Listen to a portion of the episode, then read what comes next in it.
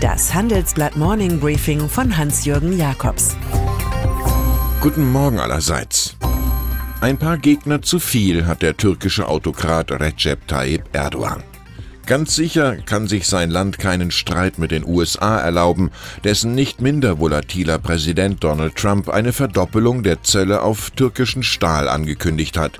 Ergebnis ein weiterer Verfall der türkischen Lira und Angst vor dem Finanzcrash. Von einer Run-Situation spricht bereits IFO-Chef Clemens Füst im Handelsblatt. Die Investoren versuchen ihr Kapital möglichst schnell abzuziehen, weil sie wissen, dass andere Investoren das auch tun. Wer also fliehen kann, der flieht. Nur die von Sonne und Billiglira angelockten Touristen kommen.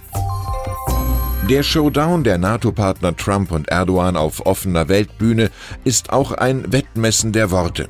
Ganz offenbar halten die beiden nichts von Epiktets Weisheit, wonach wir zwei Ohren und einen Mund haben, damit wir doppelt so viel hinhören wie reden können. Der türkische Präsident führte die letzte Verbalattacke und sah einen durch die USA entfachten Wirtschaftskrieg. Wir haben euren Plot durchschaut und wir fordern euch heraus. Eher hilflos wirkt sein Appell, die Türken mögen ihre Dollar und Euro doch bitte in Lira umtauschen.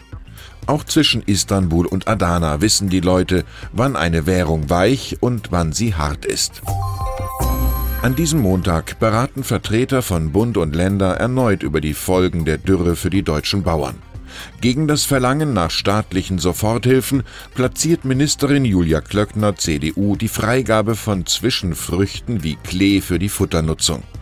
Und angesichts der Gesamtschäden von rund 1,1 Milliarden Euro profiliert sie sich garantiert lobbyfrei als Prinzipienverfechterin mit fast hegelianischem Gestus.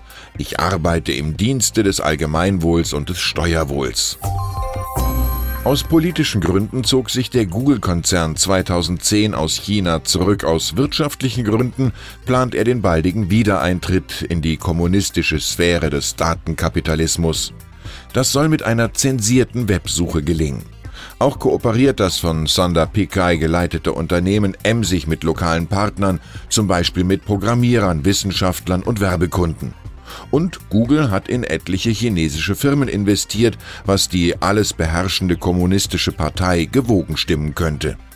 Gespannt darf man sein, wie der US-Riese in China den schönen Begriff Kotao erklärt.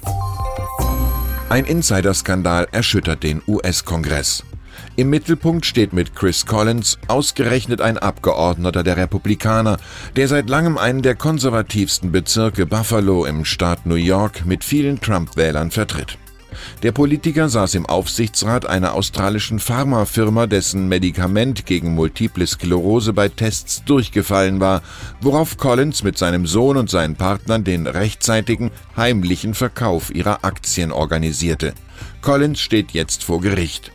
Der Sumpf in Washington, von dem Donald Trump so gerne spricht, liegt in diesem Fall auf heimatlichem Gelände. Und dann ist da noch Tom Enders, im nächsten Jahr scheidender CEO des Luftfahrtkonzerns Airbus. Der 59-Jährige muss seine nächste Jobphase planen. Doch eine Offerte aus Essen verfing nicht bei dem kantigen Manager, den alle aufgrund seiner Bundeswehrvergangenheit Major Tom nennen. Er wollte nicht Aufsichtsratschef der krisengeschüttelten ThyssenKrupp AG werden, fand mein Kollege Martin Murphy heraus. So langsam dürften sich die Gruppianer wie im Song von David Bowie über Major Tom fühlen.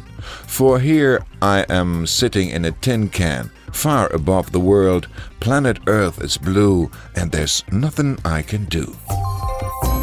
Der Schriftsteller und Nobelpreisträger V.S. Naipaul, der im Alter von 85 Jahren gestorben ist, hatte eine einfache Philosophie.